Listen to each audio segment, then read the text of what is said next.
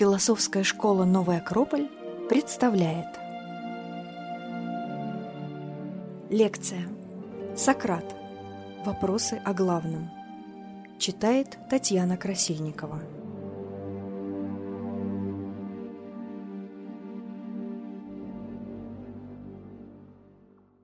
Сократ.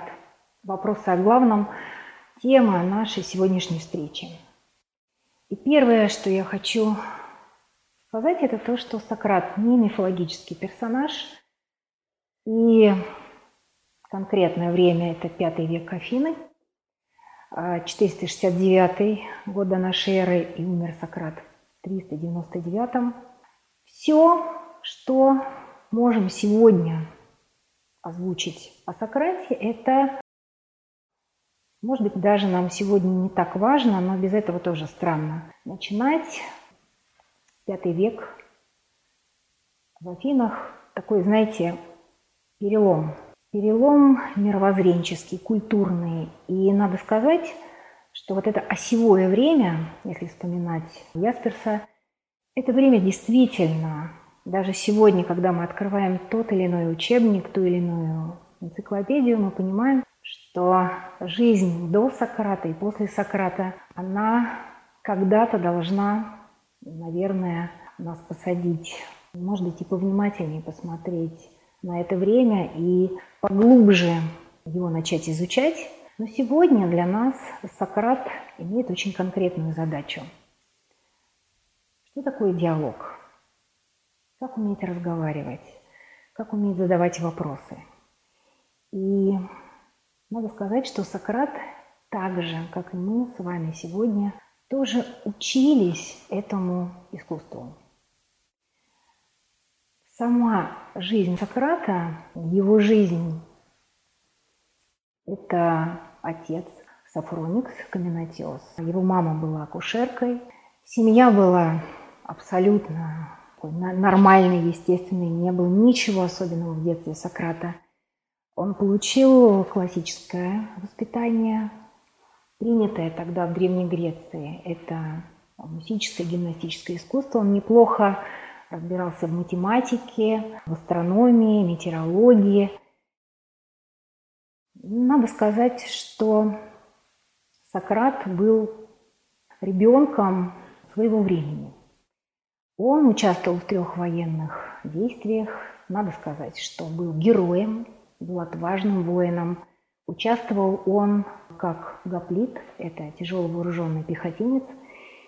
И в этом смысле похож, наверное, на нас Сократ. Он не сразу пришел к философии, несмотря на то, что всегда интересовался и всегда искал возможности узнать этот мир, узнать себя, познавать себя – Женился достаточно поздно, можем так сказать, когда ему уже было за 40. Имя его супруги Ксантипа, достаточно известный персонаж. У него было трое детей. То есть, смотрите, все вроде бы обычно. И вот сейчас наступает такая минута, когда, мне кажется, очень важным нам начать обращать внимание на следующие очень важные для сегодняшней темы моменты. Сегодня Агора для нас с вами – это, будем откровенны, это интернет, это соцсети. И там для нас место диалогов, встреч, размышлений, познаний чаще всего. Во времена Сократа это было живое пространство. Агора в Афинах – это было место пересечения всех и всего. То есть это был такой улей и персонаж Сократа для нас в этот момент выступает уже в таком интересном да, контексте. Сократ не имел своей аудитории, он не был преподавателем в нашем сегодняшнем представлении, как это должно быть. Он не имел школы, кафедры. Это был человек, который просто разговаривал с теми, кого встречал в городе. Давайте честно. Если бы нам сегодня предложили такую картину, мы вечером куда-то стремимся, идем по делам, И нас останавливает человек, которого мы не знаем, который внешне, ну, прямо скажем, не привлекателен, потому что многие из нас знают, что Сократ был достаточно, если так откровенно, некрасив, особенно учитывая Грецию того времени, когда был культ красоты. Да, живот, приплюснутый нос, лысоват. И вот такой человек нам начинает задавать вопросы, происхождение которых мы совсем не понимаем. И мы не понимаем источник внимания, да, почему на нас обратили внимание, почему нас остановили, почему нам начали задавать вопросы. Давайте сделаем паузу. Наша реакция. Ну, как минимум, недоумение, растерянность. И наверняка большинству из нас не понравилось бы такое отношение к нам человека, которого мы не знаем, который нас остановил и который просит нашего внимания. Здесь нужно еще некоторые детали для того, чтобы мы еще объемнее представляли фигуру Сократа. Философией Сократ начал заниматься, когда ему было за 40, вот так, да, в том контексте, о котором сегодня идет речь. Сократ точно так же, как и каждый человек, нормальный, естественный, вел диалоги с самим собой. Мы тоже ведем диалоги с самим собой, мы тоже задаем вопросы, часто не всегда понимая происхождение вопросов. Ведь так?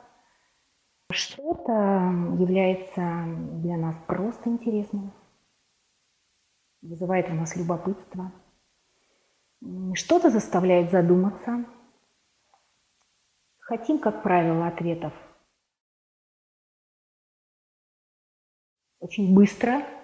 И когда их не получаем, наши мысли бегут, и вновь появляются новые вопросы, новая растерянность, новое непонимание, а как их искать и где их искать.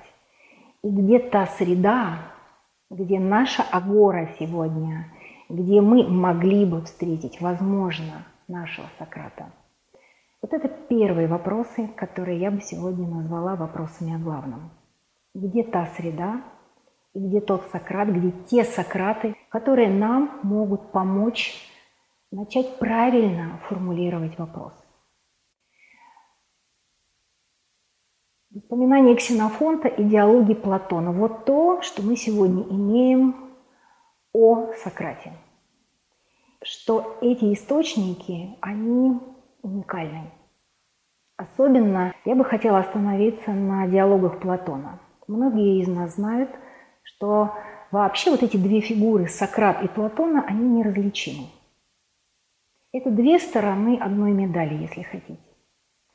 В течение девяти лет Платон был близким учеником Сократа, и все то, что мы сегодня с вами можем читать в диалогах, это, собственно, слова учителя – и да, не просто нам провести такую линию и разделить знания Сократа и философские воззрения Платона. Но если мы будем вслушиваться и будем читать между строк, мы поймем, что это едино.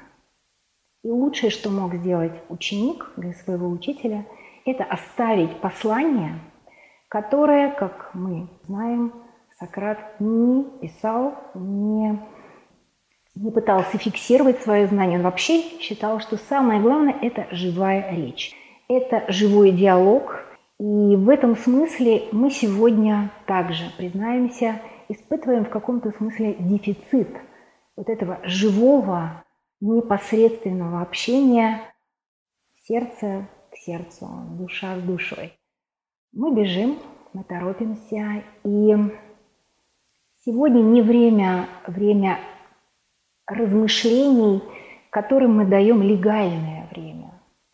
И возможность действительно искать до тех пор, пока мы не поймем, что мы нашли, нашли ответ, который нужен нам. Иногда нам надо просто высказываться и озвучивать свои мысли, понимая в этот момент свои критерии – распознавать, что является нашими целями, а что ценностями. Так вот, диалоги Платона – это то, что может нам сегодня быть, для нас сегодня стать своего рода путеводителем.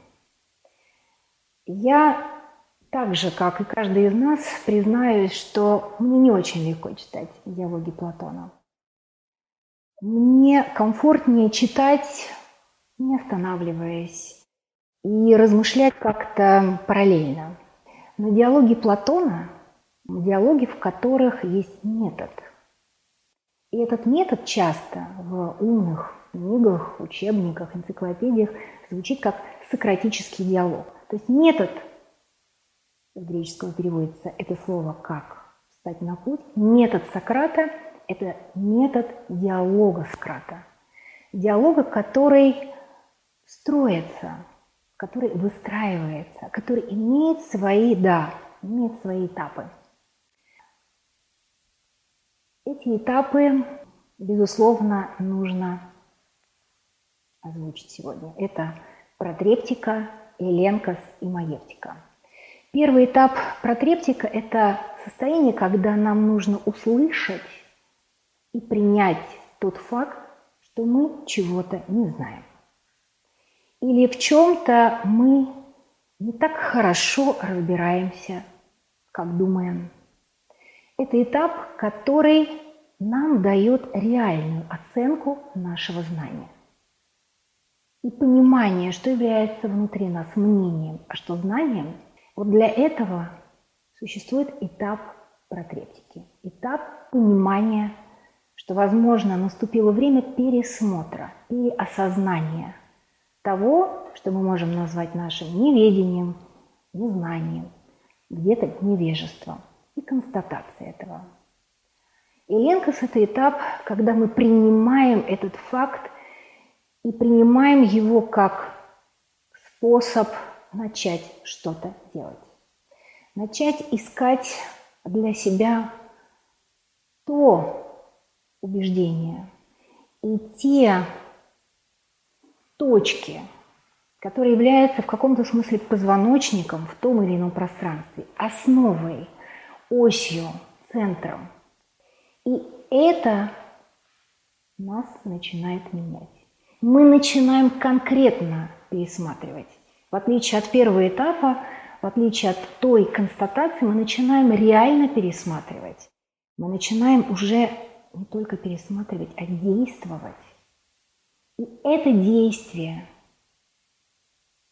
внутреннее, которое ведет нас к внешним изменениям, оно переходит и трансформируется постепенно в третий этап.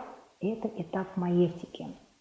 Новое рождение – новое понимание, когда мы говорим, что мы в чем-то изменились, вот это как раз речь об этом. Когда мы констатируем и знаем, внутренне знаем, что мы стали другими. Будем откровенны, не всегда источником подобных изменений становятся просто вопросы – Просто вопросы в пространстве интереса. Как правило, это следствие внутренних переживаний, кризисов,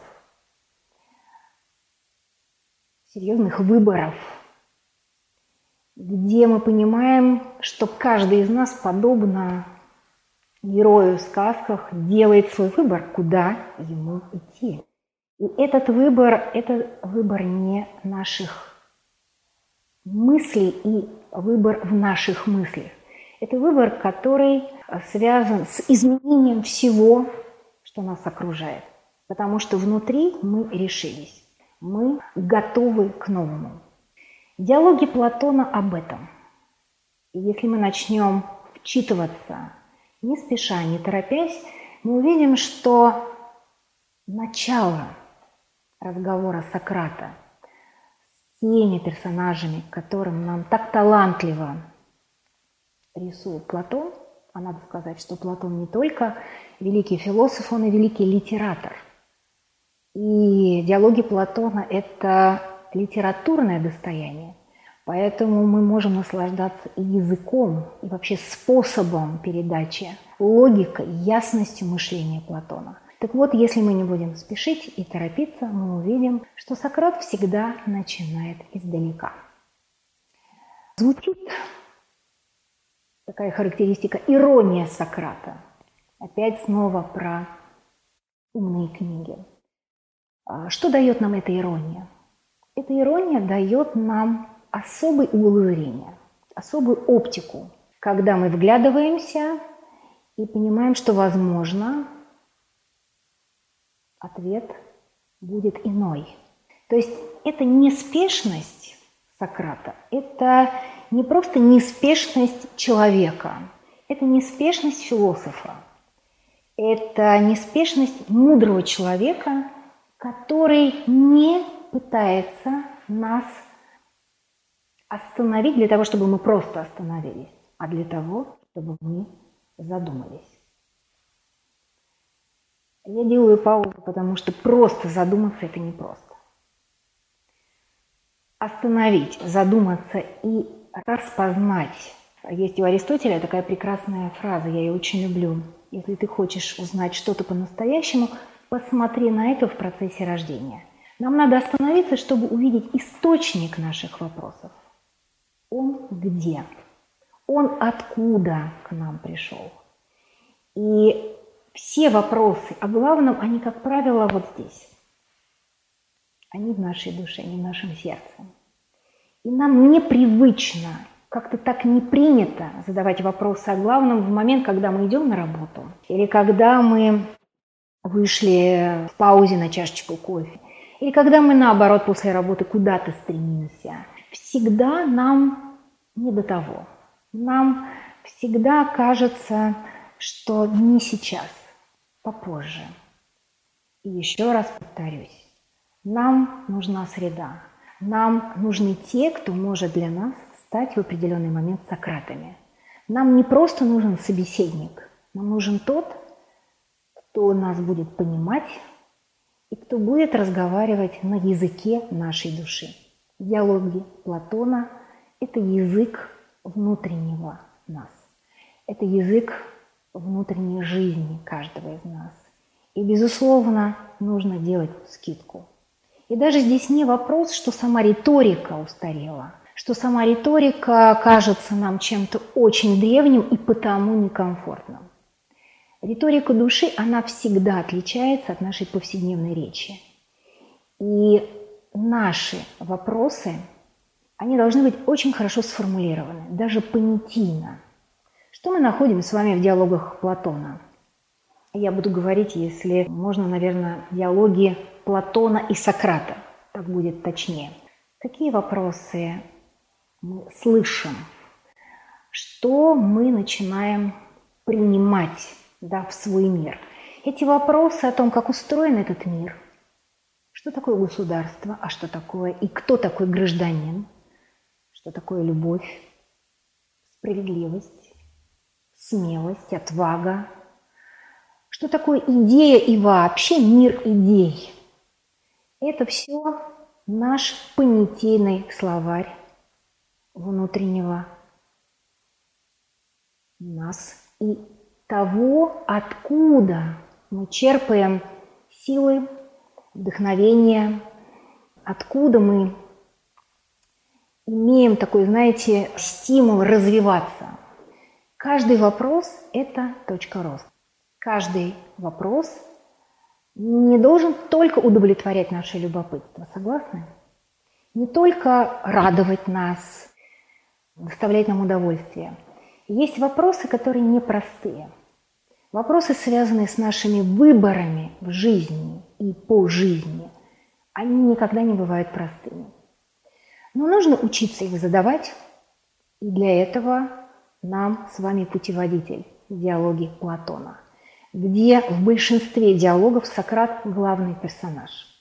Может быть, пришло время нам послушать самого Сократа. В молодые годы у меня была настоящая страсть к тому виду мудрости, который называют познанием природы. Мне представлялось удивительным – и необыкновенным знать, почему, откуда, вообще причину каждого явления. Почему что рождается и почему погибает, почему существует. И я часто метался из крайности в крайность. И все для того, чтобы в конце концов счесть себя совершенно непригодным к таковому исследованию. Знакомо, да, вот это вот состояние метаться. Мы часто именно мечемся, и нам сложно понять все-таки куда и как. Еще. Спросил Сократ Критона, в чем, по-твоему, сущность философа? В разуме, а еще в чем? Не в том ли, что истина – смысл его жизни? И в этом тоже. Тогда ответь. Запершись в четырех стенах, мы ищем и находим истину, или же в споре с людьми. В споре, конечно. Так не кажется ли тебе, что возможность спорить и свободно говорить необходима философу так же, как воздух для дыхания человека. Согласитесь, не такой сложный язык, как нам кажется. И то, что звучит, оно узнаваемо и сегодня, и сейчас. Хотя расстояние, которое нас разделяет с временем, пятый век до нашей эры, огромное, но эти вопросы – остались одинаково актуальными. Есть фраза, которая очень часто звучит вместе с понятием, с именем Сократа – познание самого себя. Фраза на фронтоне Дельфийского храма. Познание самого себя, оно в нашем с вами случае, это, как правило, пространство, на которое мы специальное время не уделяем. Есть необходимости жизни, надо успевать инвестировать в профессию, инвестировать в тот или иной навык. И вообще есть много задач. Но пространство под названием познание себя – это пространство, которое не так часто зафиксировано, ну, допустим, в нашем дневнике. Смотрите. Я никак не могу, согласно дельфийской надписи, познать самого себя. И смешно, по-моему, будет, если я, не зная самого себя, примусь исследовать нечто мне чуждое. Я исследую самого себя. Я чудовище сложное или же существо простое? И хоть скромное, но по своей природе причастное чему-то божественному. Но от чего же некоторым нравится подолгу проводить время со мною? Вы уже слыхали, Афинине, я вам сказал всю правду, что им нравится. Нравится слушать, как я испытываю тех, кто считает себя мудрым, хотя на самом деле это не так. Это ведь очень забавно. А делать это, повторю, поручено мне Богом и в прорицаниях, и в сновидениях, и вообще – всеми способами, какими когда-либо еще обнаруживалось божественное предопределение и поручало что-либо человеку. Речь идет о том фрагменте, о котором тоже мы знаем. Это вопрос, который был однажды задан Пифи. Кто самый мудрый? И к удивлению, самому большому удивлению для самого Сократа, ответ был Сократ. Что делает Сократ? Он идет узнавать и задавать вопросы и ученым мужам, и государственным лицам, поэтам, ремесленникам. Он задает вопрос, кто самый мудрый и почему они считают, что мудрость – это принадлежность тому или иному. Он приходит к выводу, что его факт, да, факт того, что было названо его имя, оно связано с простой констатацией. Сократ знает только одно, что он ничего не знает.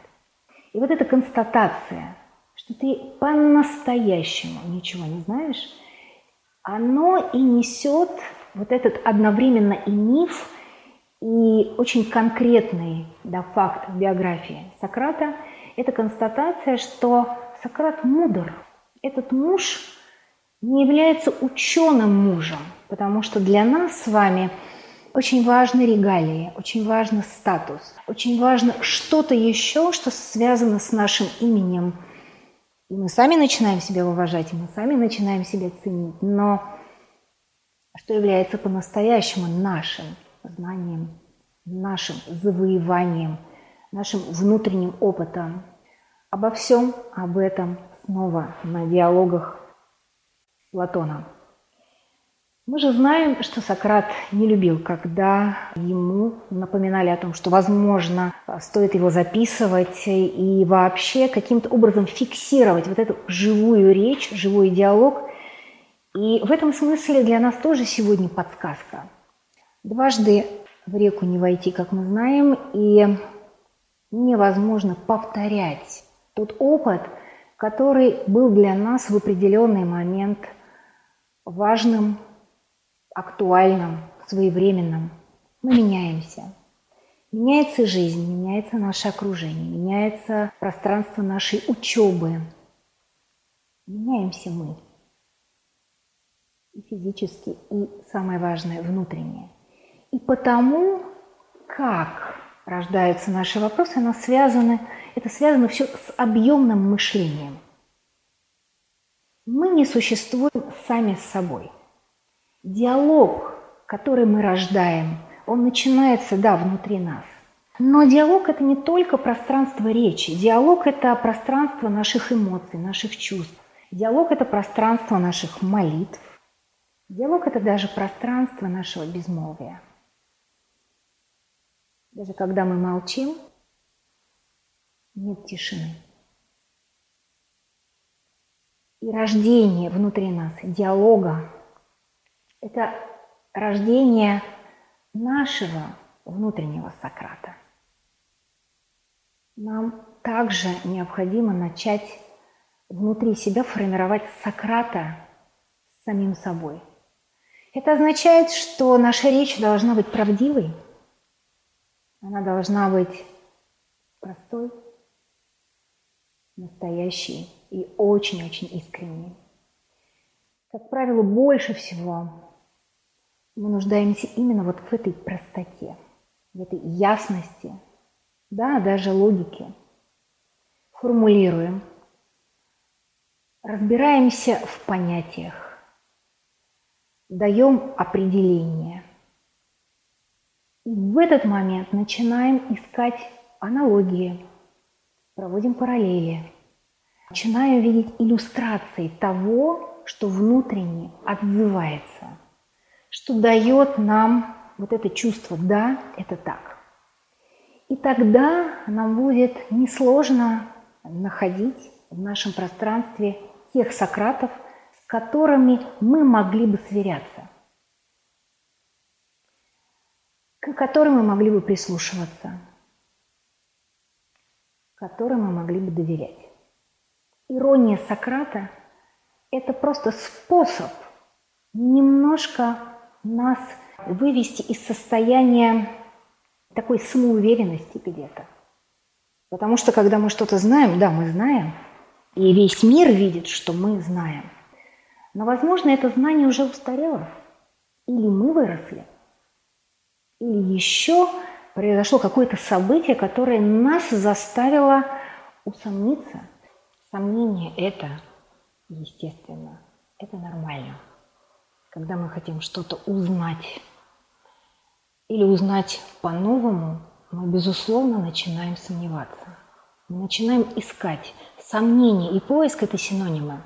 И в данном случае Сократ тот, собственно, внутренний гид, который нас не путает в момент сомнения, а который нас выводит из сомнений.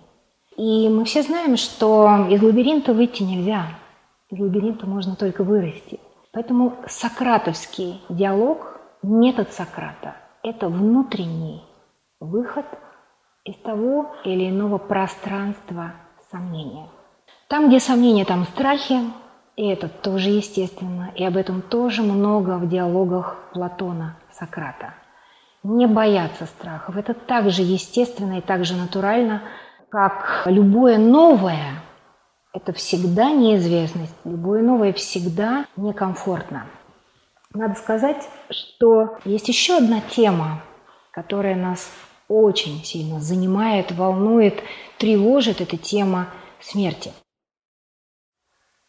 Нехорошо ты это говоришь, будто человеку, который приносит хотя бы малую пользу, следует принимать в расчет смерть, а не думать всегда лишь о том, делает ли он дела справедливые или несправедливые, дела доброго человека или злого. Бояться смерти, продолжает Сократ, не что иное, как думать. Знаете, как интересно, что знаешь то, чего не знаешь. Ведь никто, никто же не знает ни того, что такое смерть, ни того, не есть ли она для человека величайшая из благ, а все боятся ее, как будто знают, наверное, что она есть величайший из зол. Но не самое ли позорное невежество думать, что знаешь то, чего не знаешь? Есть момент в жизни Сократа, который сегодня никак мне не пропустить. И не только потому, что тогда была бы неполная биография Сократа, но остановиться на этом особенно, потому что это связано с темой образ жизни философа. Давайте честно, мы верим тому, в ком видим единство слов и дел, мыслей и реакций, теории и практики. И вот, возможно, сам персонаж Сократа в мировой литературе, в мировой философии, он немало связан и с моментом его ухода, моментом того известного суда, когда Сократу предлагается выпить яд. Итак, немного об этом. Как мы это встречаем в литературе. Сократ был обвинен пифейцем Милетом. В обвинении была любопытная формулировка. Сократ не только имеет своего собственного бога, но он отрицает богов греческих, не поклоняется им, не уважает их, не соблюдает ритуалы. И второй пункт обвинения – развращение молодежи. Ну, как вы понимаете, речь идет о мыслях, о том, как молодежь вообще осознавала себя, смотрела на мир. Совершенно абсурдная вещь, потому что Сократ был человеком исключительно строгого и благородного поведения. Требуемое наказание – смерть. И вот что говорит Сократ на суде. Произносит речь, и если вдруг однажды вам захочется прочесть его особенное произведение, которое называется «Платона», имеется в виду произведение Платона «Апология Сократа», не откладывайте это. Это удивительные мысли, это удивительное понимание, кто ты, чего ты должен и что ты должен сделать. Давайте послушаем. Афиняне, я защищаюсь теперь вовсе не ради себя, как это может казаться, а ради вас, чтобы вам, осудив меня на смерть, не лишиться дара, который вы получили от Бога. Ведь если вы меня казните, вам нелегко будет найти еще такого человека, который попросту, хоть и смешно сказать, представлен Богом к нашему городу, как коню, большому и благородному, но обленившемуся по тучности и нуждающемуся в том, чтобы его подгонял какой-нибудь овод – вот, по-моему, Бог и послал меня в этот город, чтобы я целый день, носясь повсюду, каждого из нас будил, уговаривал, упрекал неустанно. Другого такого вам нелегко будет найти. Афиняне, а вы меня можете сохранить, если мне поверите. Но очень может статься, что вы, рассердившись, как люди, внезапно разбуженные ото сна, прихлопнете меня и с легкостью убьете, послушавшись Анита. Тогда вы всю остальную вашу жизнь проведете в спячке, если только Бог, заботясь о вас, не пошлет вам еще кого-нибудь. 280 голосов против 220. Вот такие цифры. Суд признает виновным Сократа. Смотрите, как Платон описывает последний день Сократа. Последний день Сократа клонился к закату. Настало время последних дел. Оставив друзей, Сократ удалился на ритуальное омовение перед смертью, которое символизировало очищение тела от грехов земной жизни. После омовения Сократ прощался с родными, дал им наставление и велел возвращаться домой. Тюремщик напомнил, что пора выпить яд. Ранее в Афинах приговоренного сбрасывали со скалы во времена Сократа. Приговоренный к смерти выпивал в назначенное время чашу растертой ядовитой цикуты. Сократ спокойно и легко выпил чашу до дна. Друзья его заплакали, но он попросил их успокоиться. Напомни, что умирать должно в благоговейном молчании. Он еще немного походил, а когда отяжелели ноги, лег на топчан и сказал, «Критон, мы должны Асклепию петуха. Так отдайте же, не забудьте». Это были последние слова Сократа. Жертвоприношение петуха сыну Аполлона Асклепию, богу врачевания, обычно полагалось за выздоровление. Сократ же имел в виду выздоровление своей души и освобождение ее от бренного тела. Очень многие философы, современные преподаватели вузов, когда читают лекции о Сократе, никогда не пропускают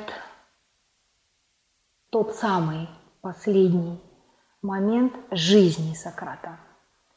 Потому что уход и переход в пространство подготовки к тому, как греки называли на небо Урана, это особая глава, которая нам также очень важна в вопросах о главном.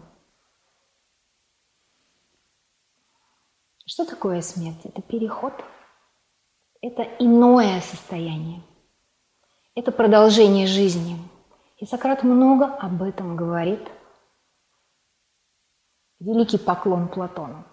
Это тема, которая нас не только занимает, она нас пугает. И важно размышлять, важно обсуждать, важно разделять эти вопросы.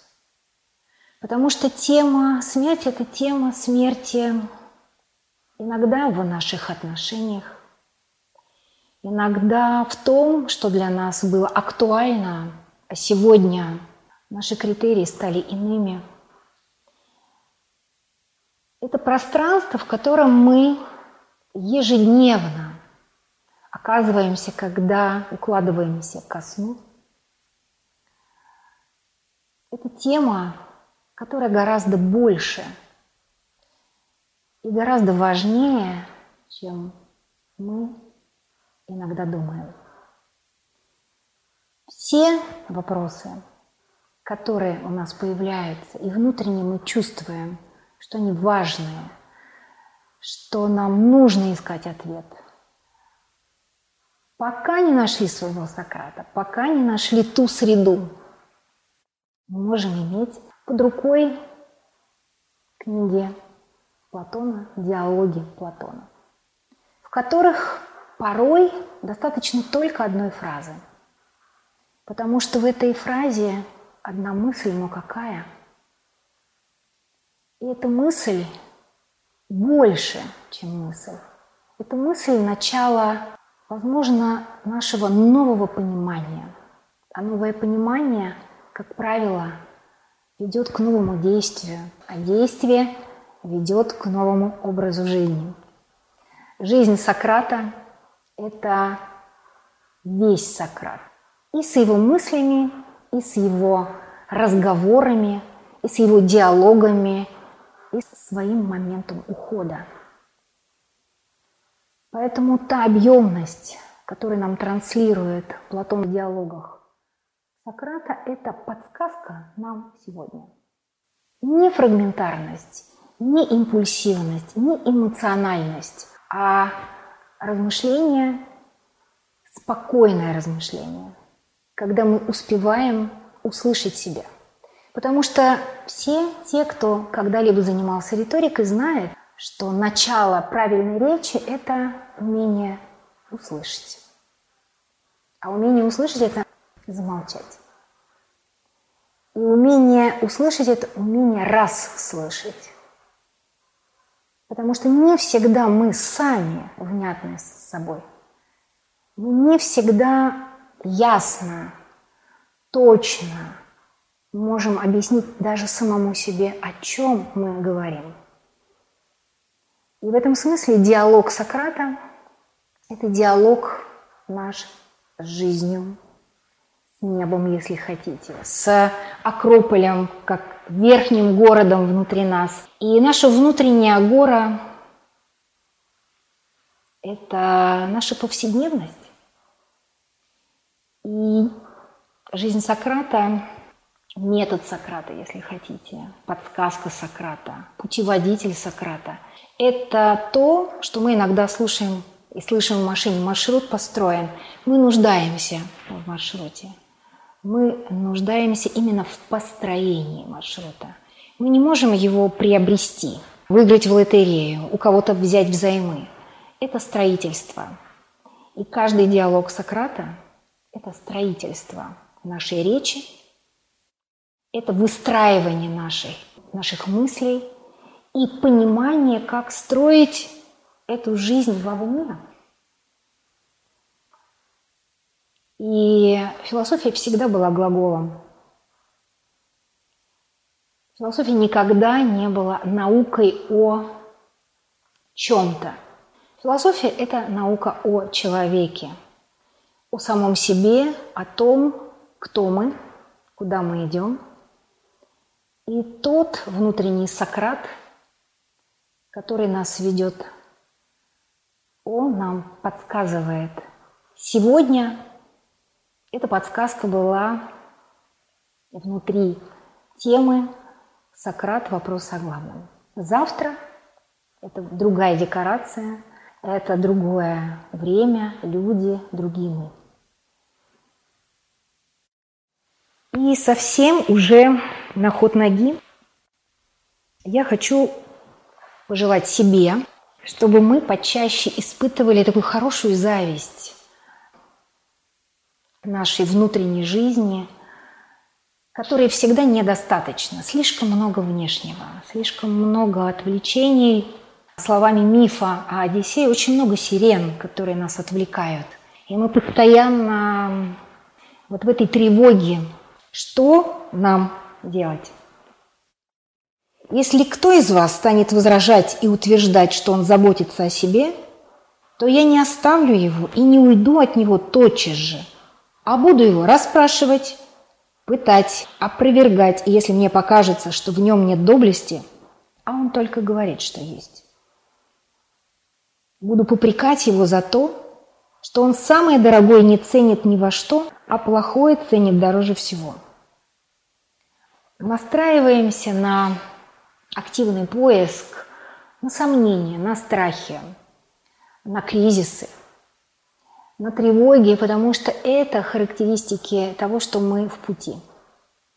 Что мы не стоим, мы идем, а наши вопросы – это наше завтра, это наше будущее. Сегодня заданный вопрос – это наше завтрашнее повседневное.